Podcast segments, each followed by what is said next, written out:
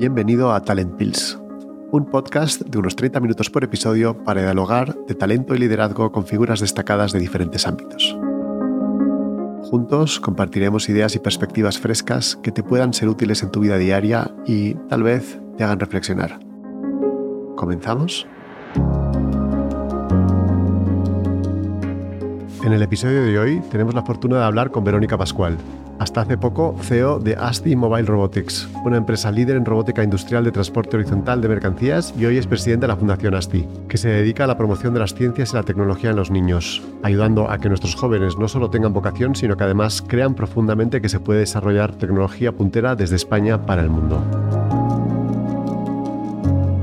La trayectoria de Verónica destaca como la de una emprendedora visionaria que transformó el negocio familiar de sistemas de transporte y manutención de sus padres en un referente europeo en ingeniería y fabricación de vehículos autónomos.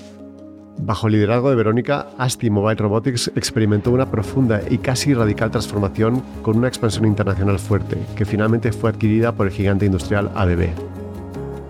Examinaremos con Verónica cómo ejecutó una visión transformadora, liderando un cambio de negocio drástico, impulsando una internacionalización de la compañía y en última instancia su venta a ABB.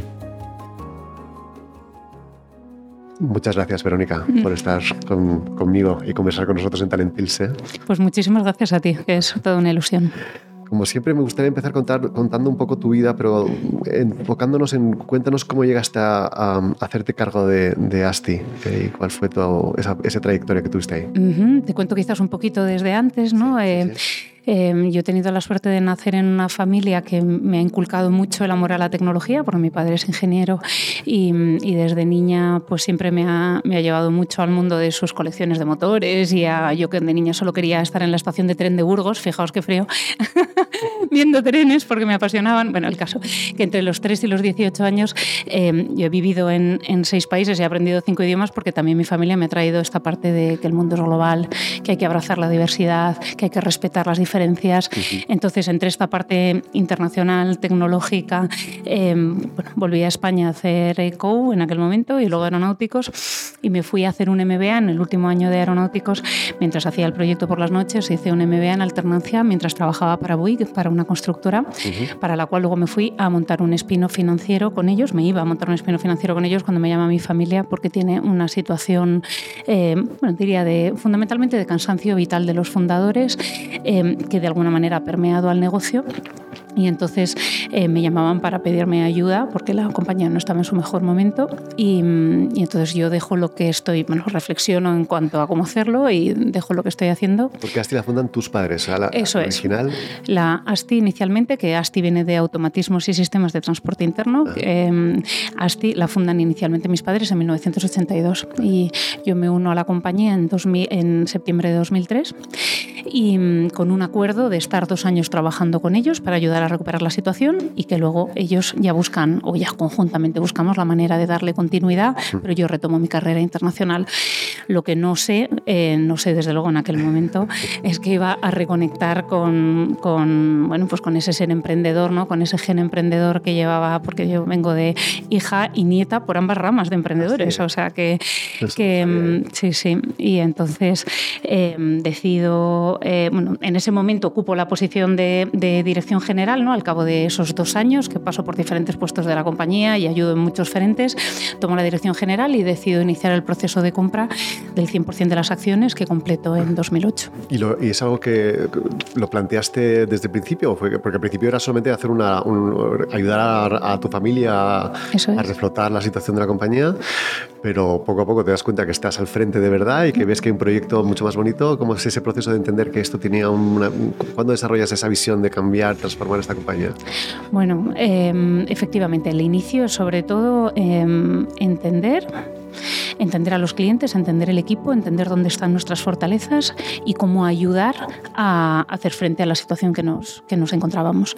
Em, conforme va pasando el tiempo, pues descubres, descubres no solamente el potencial que tiene el equipo, el potencial que tiene tu misión empresarial, eh, lo muchísimo que estás ayudando a, determinados clientes en transformar sus procesos industriales gracias a la tecnología, y, pero por otro lado también descubres de esos clientes que cada vez quieren menos soluciones a medida, ¿no? Quieren ser menos laboratorio de tu tecnología, quieren soluciones que ya estén súper contrastadas y que les ayuden en un plazo más corto de tiempo a transformarse. Y por otro lado, pues yo tenía ese sueño de hacer la compañía lo más internacional posible, porque sobre todo en aquel momento, bueno, pues trabajaba en España, en algunas regiones de España, y yo quería hacer la compañía internacional y para eso eso significaba escalar. Entonces se aunaban, por un lado, la necesidad de nuestros clientes, que eran, ya eran corporaciones industriales relevantes, que estaban con sedes en muchos países del mundo. Entonces, crecer dentro de esas corporaciones, si tienes una solución que permita transformarse con escala y de manera robusta y sostenible, era, no voy a decir fácil, pero era relativamente fácil, ¿no? Porque tienes el cliente adecuado, tienes la solución adecuada, tienes el equipo con el talento y los valores adecuado. Pero bueno, ahora hay que hacer que todo esto pase. Y la manera de que pasara era transformar la compañía del tipo de soluciones que llevaba a cabo, que era fundamentalmente pues transportadores y soluciones, digamos, que ocupaban un espacio físico permanente en el tiempo, a robótica móvil, vehículos sin conductor, que lo que hacen es transportar mercancía y conectar procesos. Eso te permite tener layouts, disposiciones industriales súper flexibles, que evolucionan en el tiempo con mucha facilidad. Entonces, vuelves a hacer algo que es a la medida del cliente, porque te adaptas a su layout, te adaptas a su proceso, pero con una tecnología que es muy escalable y muy configurable. Y mucho más flexible, claro. Exacto hay que recordar que esto cuando, cuando tú asumes ASTI tienes 24. Exacto. Y cuando decides comprarlo, 26. Sí. No está mal. Y completo la compra en 28. y ese proceso de compra es algo natural porque es una empresa familiar, en el fondo pertenecía a tu familia, pero sin embargo tú decides que quieres comprar el 100% de las acciones de la compañía. Sí. ¿Cómo lo vives eh, en tu familia? desde una perspectiva de tus padres, ¿lo ven como algo, una suerte? ¿Cómo lo, cómo lo vivisteis en casa? Pues, eh, pues muy bien, como todo en la vida, íbamos hablando las cosas, ¿no? Muchísima comunicación, que creo que es clave en, las, en todas las organizaciones, en todos los sistemas y más aún en una familia, porque además a veces en las familias se dan más cosas por hecho. Sí, sí. Porque hay hay veces más información en las palabras que no se dicen que en las que se dicen, pero ser capaz de expresar que había una oportunidad para, por un lado, em, poder hacer un proyecto de transformación que no pusiera en juego el patrimonio familiar Em, y que por un lado pues concluyera una etapa y empieza una nueva, ¿no? Es, una es, es un modelo de transferencia generacional alternativa, digamos, pero, pero no lo, lo, entendieron, no solamente lo entendieron bien, sino que hicieron propia la idea y buscamos la, la manera, la mejor manera para hacerlo en, en, el proceso de compra para poder también, bueno, pues con el rendimiento positivo que iba teniendo la compañía a lo largo de los años, pues ir pagando la deuda que tenía. No, no, y luego imagino que estarían orgullosísimos de lo que has conseguido. bueno, y luego a lo largo de los años han estado muy contentos, sí. Oye, y el proceso, claro, ahí estamos hablando de efectivamente cambiar el modelo de negocio. Hay una parte de internacionalización que me, que me, gustaría que me cuentes y también otro proceso de eh, cambio tecnológico, porque es ir a un modelo de robótica autónoma que no sé qué eh, estáis en Burgos, cómo era de fácil encontrar el talento, cómo fue ese proceso de transformación interna para mm, esa transformación tan profunda de, tecnología de base, ¿no? Bueno, pues eh, hubo varias claves. Eh, por un lado, em, en lo que se refiere al equipo, es indudable que em, hay muchas veces ciertas barreras internas, porque, bueno, pues, oye, em, estás haciendo un negocio que se te da bien, tus clientes están contentos, dices, ¿y por qué cambiar? ¿no? Pero pero bueno, y ahí es donde, donde nace, yo siempre hablo de la casa grande y la casa pequeña, ¿no? O sea, que desarrollamos un equipo pequeñito, porque a veces si tú quieres que una nueva planta crezca y florezca, no la puedes poner en medio de un bosque que, está, que esté muy ocupado.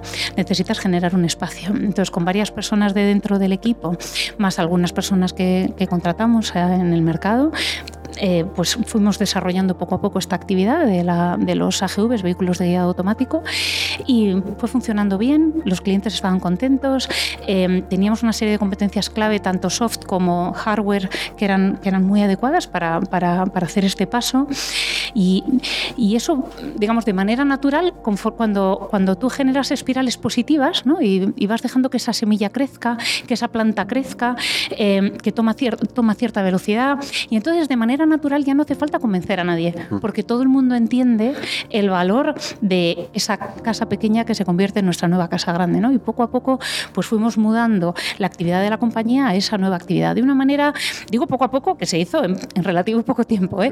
Pero, pero bueno, pero se hizo, digamos, de manera poco abrupta, poco forzada, porque vino a raíz de demostrar que ahí había, eh, pues eso, el paso a paso, el, demostrar que, que, ahí había una oportunidad. Y me contabas también que lo hicisteis sin tener necesidad de traer eh, estrellas del rock en el mundo robot. bueno, en cada etapa del camino, pues por supuesto vas cambiando, ¿no? Pero, pero sobre todo en, en los inicios, pues era un equipo pues muy pequeño en Burgos. Em, no hay tanto talento en España que sepa de robótica, em, y mucho menos en aquel momento. Entonces, eh, lo que teníamos que hacer era desarrollar el talento que teníamos en casa y, combinar. La robótica es riquísima, ¿no? Esto nos da para otra conversación, pero suma un montón de competencias que son muy potentes, ¿no? La mecánica, la electricidad, la electrónica, la, eh, todo lo que tiene que ver con la conectividad, la energía, la cinemática, la navegación. Bueno, bueno, es, es, ¿eh? es maravilloso, claro, y la creatividad. Y luego, sobre todo, es unir a todo esto para que hagas al final un vehículo que se comporte de manera acorde ¿no? y que cumpla su función de manera sostenible, robusta, etc. Entonces, teníamos esas competencias, pero lo que hacía falta era combinarlas de una manera que pudiera llegar al resultado, ¿no? esa robótica. Y, bueno, pues sí, por supuesto, contratamos gente en el mercado, eh, pero fuimos, em, o sea, sin grandes locuras, sin grandes así eh, fichajes súper, em, eso, grandes estrellas, fue más a, a través de hacer crecer la cantera, hacer crecer al equipo que ya estaba. Bueno, indudablemente pues pasamos de 20 personas a casi 400, entonces contratamos a mucha gente en el mercado, pero fue sobre todo gracias al crecimiento del talento dentro de la organización. Y también me contabas que eh, en todo este proceso de transformación tan profunda había ciertas cosas que mantenías constantes, ¿no? De propósito, de valores, de legado. Efectivamente.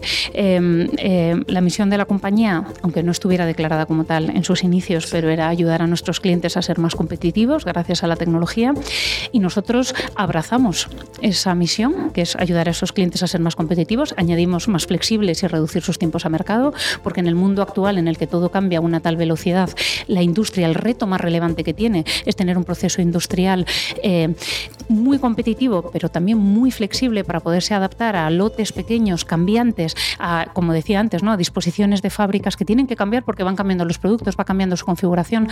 Entonces, em, bueno, pues abrazamos esa misión, la hicimos propia y la enriquecimos gracias a, nuestra aportación tecnológica. Y también abrazamos muchos de los valores que tampoco estaban como tal tan declarados, pero en una compañía con una enorme vocación al cliente, con una enorme capacidad de esfuerzo, compromiso. Nosotros hablábamos mucho de la energía, de él, ¿no? un equipo súper apasionado, mm. preparado para llegar al mundo a romper barreras ¿no? y no hacer lo que ya existe porque esto no existe y había que crearlo. El trabajo en equipo, la innovación, la innovación no del departamento de innovación, la innovación transversal, percibida como un conjunto de personas en una organización al servicio de un propósito y que tienen esas gafas de la innovación para todo lo que hacen.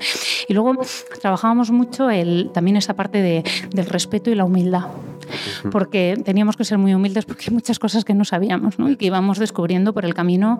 Eh, aprendimos a trabajar con clientes de muchísima envergadura para los que pues, fuimos aprendiendo a lo largo del viaje y todo esto con un respeto enorme hacia lo que íbamos descubriendo y también con una enorme humildad para saber lo que sabíamos, lo que no sabíamos y lo que teníamos que descubrir. La humildad fundamental, que es una de las variables fundamentales para poder aprender. Si no tienes humildad...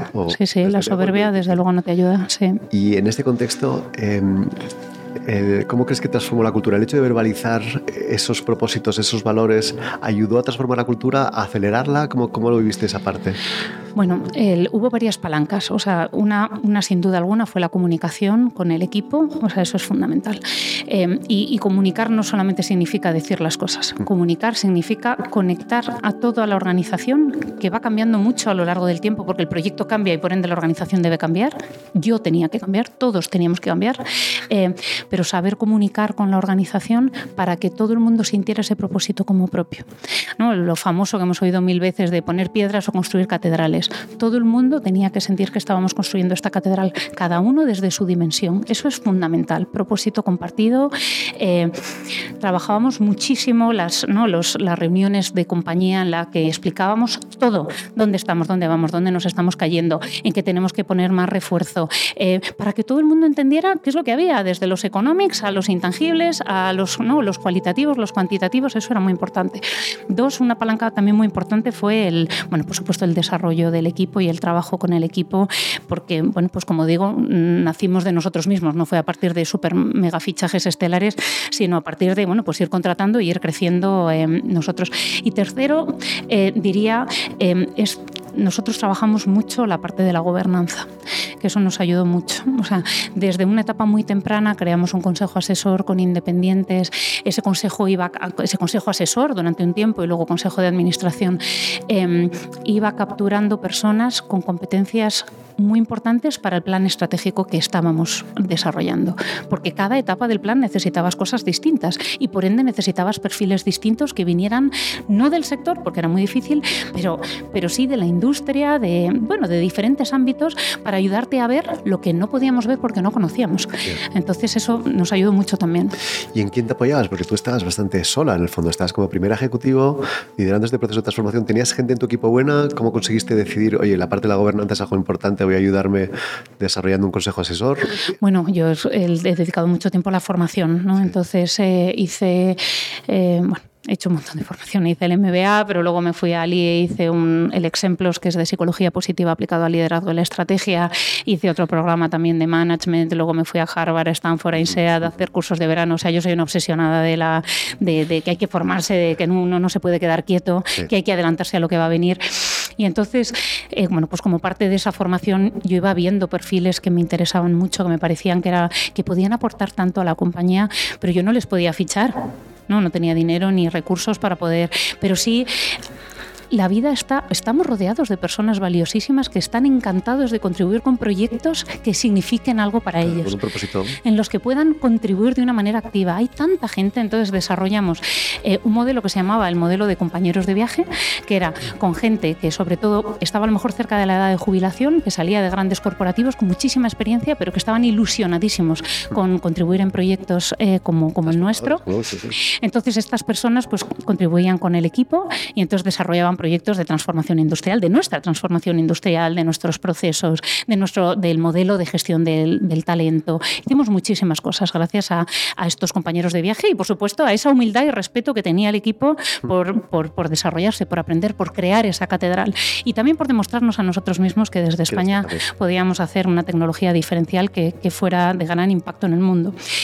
Y, luego en la parte de gobernanza, pues lo mismo, o sea, eh, a lo largo del viaje identificando personas que eran pues muy interesantes y, y con toda valentía pues diciéndoles, oye, si me puedes ayudar, yo te lo... Entonces, bueno, y así lo fuimos haciendo poco a poco.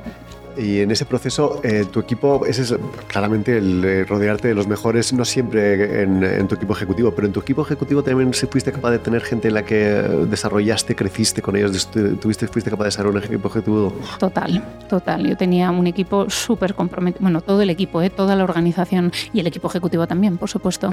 Eh, potente, comprometido, em, no sé, con, eran ejemplo de los valores que nosotros queríamos llevar a, a la organización. Luego, por supuesto, conforme fue evolucionando el tiempo, también fuimos ¿no? captando pues, eh, talento cada vez más internacional. Yo tenía esa vocación de que la compañía tenía que crecer a nivel internacional y no puedes crecer a nivel internacional si tú no eres internacional, porque creo que el mundo es diverso y la diversidad solo se responde desde la diversidad, no solamente de género, sino de cultura. Entonces, eh, bueno, ya en sus etapas finales la compañía llegó a tener hasta 15 nacionalidades, que eso para mí era muy importante, y, y, y entonces ese equipo ejecutivo y ese conjunto de la organización tenía que ser clave del ejemplo de esa diferenciación que nosotros queríamos tener ¿no? y de esa capacidad de empatizar con nuestros clientes y ayudarles. Sí, buscar referentes internos también en la organización que Exacto. Oye, y uh, además de ese cambio cultural, tecnológico, hubo un proceso de expansión internacional muy fuerte, ¿no? En nuestro caso. Eh, ¿Cómo lo vivisteis? ¿Cómo fue ese proceso de expansión? ¿Cómo... Bueno, inicialmente la primera etapa crecimos mucho con nuestros clientes. Teníamos la suerte de tener... los clientes habituales que tenía antes Asti? Bueno, eh, sí, algunos sí y otros muchos que fuimos desarrollando, ¿no? En, el, desarrollamos en España, crecimos a Portugal, Italia, Francia rápidamente em, y a partir de ahí, bueno, pues fuimos siguiendo clientes en el mundo.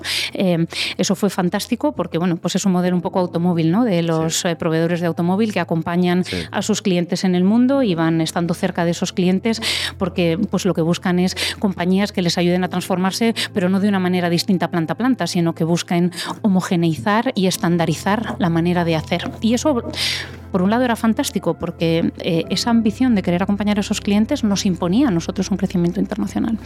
Em, dos, una vez íbamos creciendo en esos países, pues ya era un modelo gota de aceite, ¿no? Expandirte en esos países, crear un modelo hub, irte desarrollando, ir buscando clientes en la región, desarrollando partners.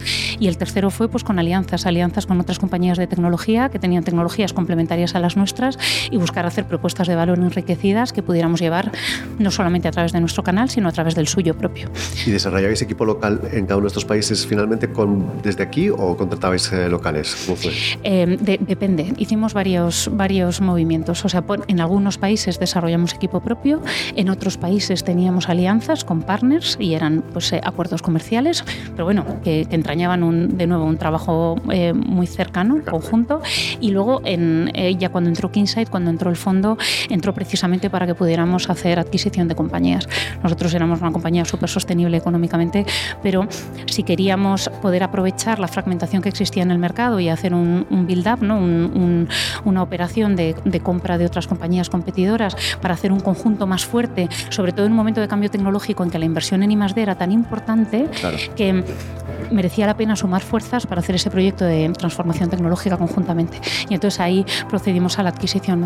Adquirimos una compañía en Alemania y en Estados Unidos. ¿Y qué tal esos procesos de integración? Pues sobre todo, imagino que una cosa que te preocupaba a ti era preservar esos valores, preservar esa cultura que habías desarrollado, que habías sido referentes, etcétera. Hmm. ¿En esos procesos de integración es algo que te preocupaba o, fue más natural de lo que...? Bueno, em, las integraciones siempre tienen, yo creo, mucho, entrañan siempre mucho más reto del que uno eh, cree, porque al final esto es un tema de personas y es de valores y, bueno, sí que es cierto que tú eh, a lo largo de las due diligence, de las auditorías, pues evalúas mucho que haya compatibilidad de valores con el, con el equipo, pero bueno, siempre uno yo creo que infravalora la, el esfuerzo que conlleva hacer una buena integración, sobre todo en la parte humana y de valores. Sí, un desarrollo internacional, eh, bueno, al final escalar una compañía, ¿no? Y en ese escalado de compañía... Eh, hay una cosa siempre vemos que es un poco el, dilema del fundador, ¿no? En qué medida puedes empezar a ser un cuello botella en decisiones o que se te mira a ti siempre para decisiones relevantes, ¿no?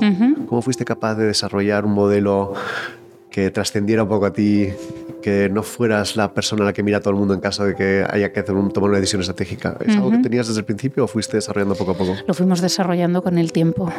Eh, la compañía fue evolucionando muchísimo y yo siempre hablo de para ayudar a nuestros clientes a transformarse, la compañía se tenía que transformar y para que la compañía se transformara nos teníamos que transformar nosotros. Entonces el estilo de liderazgo fue evolucionando muchísimo a lo largo del tiempo. Reconozco que siempre he sido factor muy aglutinador de la compañía, o sea, como ese pegamento que hacía que por los equipos de innovación, con los equipos ¿no? de ejecución industrial, eh, con los equipos de comercialización, o sea, que, que, hubiera ese pegamento eh, en la compañía al servicio de una visión y de un propósito y luego de todo lo que hacíamos también fuera de la compañía a través de la fundación. Pero, por supuesto, la obsesión era que la compañía pues, fuera escalable, ese liderazgo compartido, eh, que los diferentes miembros del management, ¿no? del equipo directivo, del equipo de gestión, pues, pues se desarrollaran ellos y que ayudaran a desarrollar a los equipos a su cargo y así lo hicieron. Y en ese estilo de liderazgo que dices que ha cambiado, ¿cómo, crees que ha evolucionado tu propio estilo de liderazgo desde que tenías 24 a hoy que tienes casi 30? Ojalá. pues, em, pues ha cambiado mucho, ha cambiado mucho. En los inicios em, pues también tienes más inseguridad, entonces quieres, ¿no? tienes más vocación de, no, no, sé si decir de control o de entender, ¿no? de entender, de comprender, de dominar. Y luego conforme va pasando el tiempo te das cuenta que es imposible dominar todo, es imposible controlar todo, controlar desde esa perspectiva de, querer preservar, ¿no? de querer ayudar y te vas convirtiendo más en un líder que, trabaja o yo que trabajaba más en la visión, en ese líder ejemplar, ¿no? que, por supuesto sea un ejemplo de los valores y que luego que dé alas a la organización, que, ayude al equipo a soñar y a ejecutar esa visión, ¿no? escuchar muchísimo al, al equipo, a todo lo que nutrían, a, a, cómo hacer esa visión posible, en cómo evolucionar nuestra tecnología, en cómo evolucionar nuestra manera de hacer, en cómo dar mejor respuesta a nuestros clientes. Entonces, no era, ya no es tanto hacer hacer, sino eh, crear ese contexto en que la gente florezca y darles alas, ¿no? crear las autopistas para que esas gacelas corran de una manera ordenada. Sí.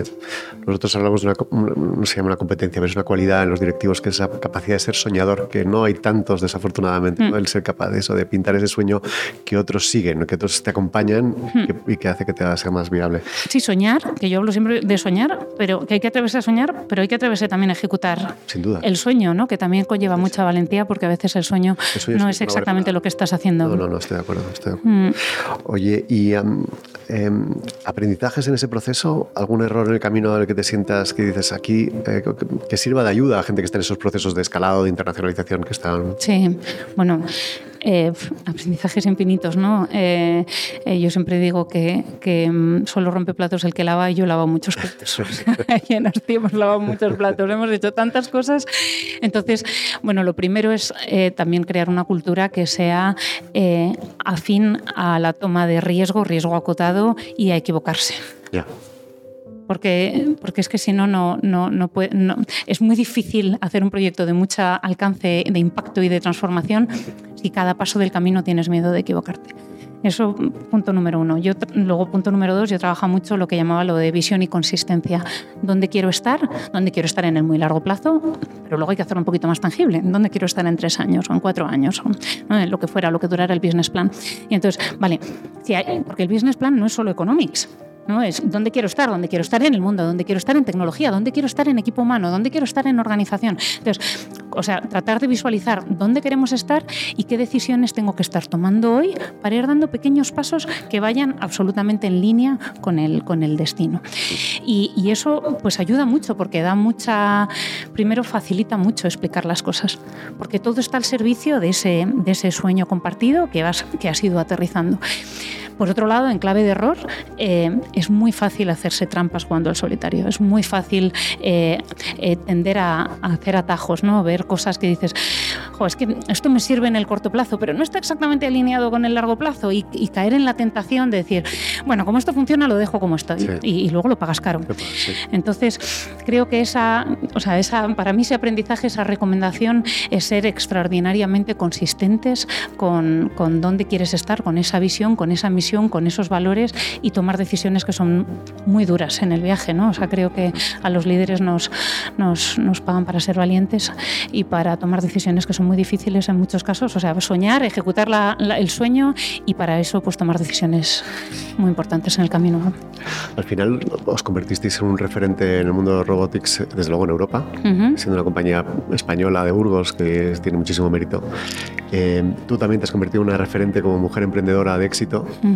Em, ¿Cómo, ¿Qué crees, eh, madre, por ese proceso has sido madre de dos hijos? Eh, ¿Y em, ¿cómo, cómo, has vivido esa parte de eh, odio hablar, pensar que son de tema de madres, porque yo creo que los padres también sufrimos lo mismo ahora que soy padre. Pero ¿cómo, cómo, cómo, habéis vivido ese proceso? Porque es que tu trabajo ha sido, de, no es full time como decía Jaime, es full life. Es full ¿eh? life, vamos. Eh, y para varias life, ¿eh? ¿Cómo has vivido ese proceso de ser capaz de combinar una vida personal lo suficientemente balanceada con un nivel de intensidad tan alto como el que has tenido? Bueno, yo, yo no diría que mi vida ha sido balanceada y me encantaría decir lo contrario, pero, pero no es así. O sea, yo le he dedicado muchísimo tiempo a la, a la compañía, a ese sueño. Em, y, por supuesto, lo bueno es que he sabido entender y es, creo que he sabido comunicárselo al equipo, porque insistía mucho en esto, que tener un proyecto profesional exitoso, exitoso, hay muchas definiciones de éxito, pero que a ti te llena, que genera impacto, que, eh, coño, que, te, que, tienes ganas de levantarte cada mañana y decir, oye, me encanta lo que estoy haciendo, eh, pero sin dejar de hacer otras cosas, como tener tus hijos, construir una familia, eh, eso es muy importante, ¿no? Y esto es algo que yo me he repetido a mí muchas veces y lo he compartido con el equipo muchas veces y por eso yo era muy promotora de que en la compañía todo el mundo dedicara ¿no? tiempo a la familia, que, que no dejara ese sueño de construir una familia de lado. Em, ¿Y cómo se compatibiliza todo esto? Pues eh, con un equipo maravilloso, un equipo fantástico en el trabajo y un equipo fantástico en casa, eh, intentando dejar la culpa a un lado, que creo que la culpa muchas veces nos machaca porque eh, nos pone trabas donde, donde muchas veces no las hay y nos hace a veces hacernos pequeñitos cuando no tenemos por qué hacernos pequeños. Y luego también compartir ese sueño con tu familia. O sea, para mí es... A mis hijos les encanta la robótica, desde niños, ¿no? Y mamá y los robots. Y es, ¿no? Ese, y cuando veíamos de niños Iron Man en la tele, es, no, mamá, esto es el, el robot con el humano, ¿no? Y, y, a mí eso me encanta, ¿no? Que es decir, oye, dedicas mucho tiempo a un sueño, pero llevas ese, pero enseñas a través de ti, con tu ejemplo, a tus hijos a querer soñar y a querer hacer su sueño realidad y a que sientan que tienen que desarrollarse y que tienen que educarse porque son las herramientas que les van a permitir ser los mejores profesionales y las mejores personas, ¿no? En clave de valores el día de mañana. Entonces, bueno, yo creo que el cualitativo es mucho más importante que el cuantitativo. Hay muchas familias que dedican mucho tiempo a ver la tele y otros pues dedicamos mucho tiempo a, ver robots, a ver competidores en YouTube. Bueno, hemos hecho muchas cosas. Muy bien. Empresa de éxito llega un momento donde de repente se te acerca, se te acerca muchas compañías a lo largo de, toda tu trayectoria. Sí. Pero llega una y decides que es el momento de, vender. ¿Cómo es ese proceso?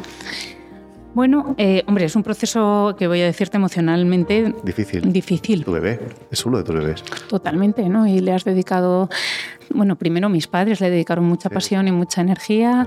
Eh, yo compro la compañía, hacemos otro proyecto de desarrollo con muchísima pasión, con un equipo de intraemprendedores que sienten el proyecto como propio. O sea, es, es una decisión complicada.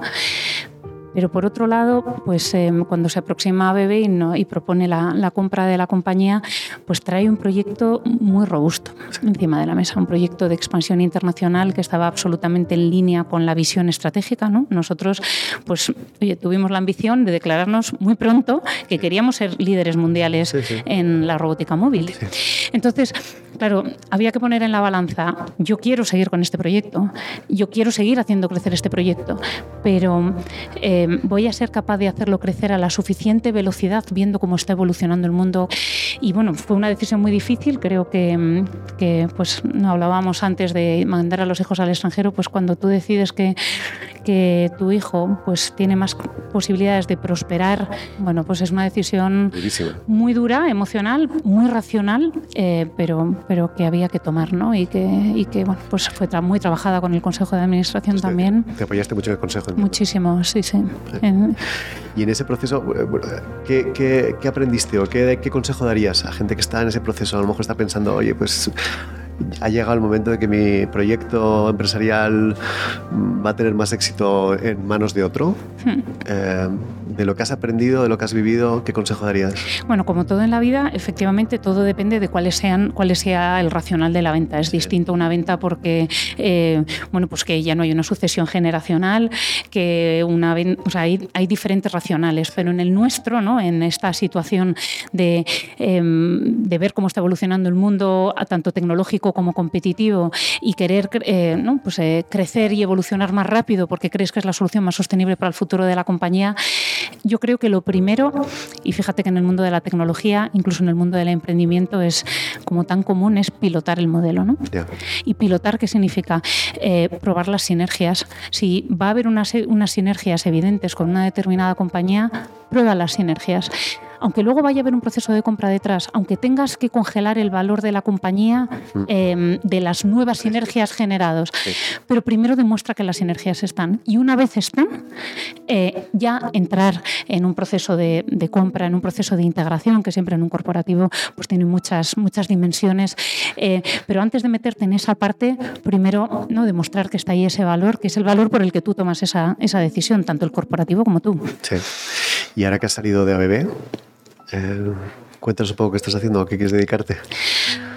Bueno, pues después de tantos años trabajando en, robótica, en, liderazgo, en tecnología, en talento, em, bueno, pues he aprendido mucho en, todo este viaje y quiero pues, poner ese aprendizaje al servicio de, de, otros emprendedores. Entonces he creado a través de nuestro Family Office pues un vehículo de inversión en otras compañías de base tecnológica que tengan una gran necesidad de escala, de escala internacional, de escala tecnológica, porque creo que pues ahí podemos aportar mucho. Por otro lado, la Fundación ASTI se funda en 2017 y trabaja todo lo que son las ciencias y la tecnología, ¿no? la generación de vocaciones tecnológicas en los más jóvenes. Nosotros en ASTI veíamos cómo a través de la robótica y de la tecnología se destruía un tipo de puestos de trabajo para generar otros, otros puestos de trabajo. Y por eso era fundamental em, desde la Fundación ayudar a los más jóvenes a descubrir la importancia de la tecnología, la importancia de poder desarrollar tecnología y que la tecnología se desarrolla desde cualquier sitio. Nosotros en Madrid Alejo del Monte, en medio del campo, y fuimos ahí los líderes europeos durante muchos años. Entonces, em, bueno, pues la Fundación ya tiene 12 sedes, eh, bueno, llega ya más de 5.000 niñas en la rama de STEM Talent Girl, ¿no? de que trabaja con las niñas en la ciencia, y luego a, pues a muchos también miles de niños, eh, niños y niñas en el campo de la robótica. Entonces, bueno, pues la segunda, el segundo pilar es, por supuesto, desarrollar todo lo que tiene que ver con la Fundación, llevar la Fundación al siguiente nivel, porque tenemos mucho por hacer, es un problema declarado, medido y en el que creo que podemos aportar muchísimo. ¿Duro de la sociedad? Claro, y esto contribuye de manera directa al futuro de la sociedad, nos afecta a todos, es un tema de todos, de, ¿no? del sistema, o sea, de, educación, de, la, de, sociedad en un sentido amplio, de las, de las empresas. Eh, hay mucha gente que tiene que estar muy concienciada por, por, por, la situación que tenemos y, creo que desde la Fundación pues hacemos mucho y además con una base científica muy relevante. ¿no? Entonces, eh, son, son resultados muy tangibles. Y luego, tercero, pues eh, participo en varios consejos de administración de los que soy consejera independiente y, y me encanta porque como soy muy creyente en la gobernanza, como a mí me ha ayudado tanto tener una buena gobernanza, eh, creo que eh, se tiende a cumplir con la gobernanza en lugar de a maximizar el valor que te aporta buenos órganos de gobierno. Entonces, bueno, pues creo mucho en el, en el rol de no solamente de los consejos de administración, de los advisories, de lo que, o sea, de lo que sea en función de la etapa en la que esté la compañía, pero bueno, yo ahí pues tengo varias posiciones y, estoy encantada, la verdad. No podría estar más de acuerdo. En la parte de gobernanza eh, se minusvalora muchas veces, muchos emprendedores minusvaloran, muchas compañías, corporaciones piensan que esto es un check de box y poco más. Eso es. Eh, y creo que hay muchísimo valor detrás de la gobernanza. Muchísimo valor. Que eso nace también, está muy relacionado con la humildad que hablábamos antes, ¿eh? de saberte aconsejar y saber eh, compartir tu proyecto y, y, saber entender que otros pueden hacer tu proyecto mucho más valioso. Y pedir ayuda, ¿eh? claro, bueno, bueno, eso por supuesto. Hablaremos, en fíjate, igual te invito a un episodio para hablar de gobernanza y buscamos a otra persona que venga al mundo más consejo, más tradicional, que lleva muchos años en consejos y hacemos una, una, una sesión sobre eso. Fantástico. Em, eh, y, creo que ya sé que estás en un proceso un poco de desenganche umbilical de Asti, eh, pero yo te veo en un rol ejecutivo de nuevo. Con tu propio proyecto, no te veo trabajando para terceros, pero en tu propio proyecto porque creo que tu energía es, o te necesitamos en un mundo ejecutivo emprendedor, más bien dicho. Oye, ¿a quién, ¿a quién crees que debería invitar a Talent Bits que te gustaría que, ah, que, viniera a hablar con nosotros? Pues mira, eh, como sé que sabes mucho de empresa familiar ¿no? y de los retos a los que se enfrentan las empresas familiares, como hemos hablado de, ¿no? de la gobernanza, la gobernanza en, en, la empresa, pero también la gobernanza en la familia. Eh, eh, creo que las empresas, o sea, tenemos empresas familiares en España, tenemos empresas familiares en el mundo muy potentes, muy potentes, y hay que saber entender todas las dimensiones que caracterizan de manera única una empresa familiar y también la importancia de convivir con todas esas generaciones y tener, ¿no? generar líderes en cada generación y tener buenas, buenos órganos en los que la familia, la empresa y buenos puentes ¿no? en los que la, la, familia sea el sustento de esa empresa para el futuro. Y entonces yo ahí recomiendo, me encantaría que entrevistes a Manuel Bermejo porque yo he aprendido muchísimo con él.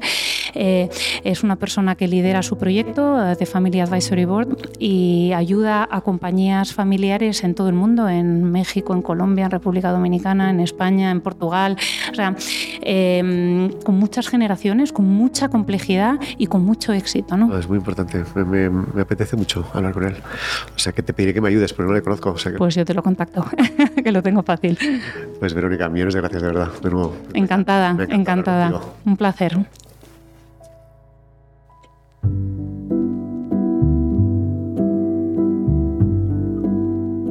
Verónica es una líder sin duda valiente, que ha sido capaz de ejecutar una visión transformadora de un negocio de forma exitosa.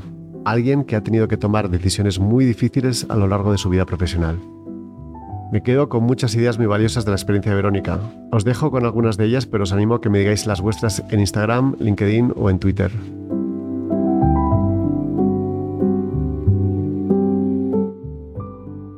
Transformar una organización requiere unos ingredientes claros que empiezan por la comunicación, conectando a toda la organización al servicio de una visión común. Una comunicación con transparencia absoluta, desde los economics hasta los intangibles, para que todos se sientan partícipes de una misión. Transformarse requiere mucha humildad para poder aprender y para pedir ayuda y rodearte de gente que te pueda aportar valor, tanto en la organización pero también con compañeros de viaje, como ella llama, en un consejo o con asesores externos. Gente que está muy dispuesta a ceder su tiempo y su ayuda si la visión es lo suficientemente transgresora. Y por último, todo esto no es suficiente sin consistencia. No busquéis atajos ni caigáis en tentaciones de hacer cosas que os favorecen a corto plazo, pero que perjudican en el largo.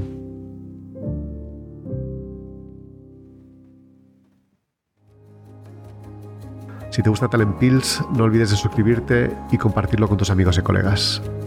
Soy Luis Carvajal y nos vemos en el próximo episodio.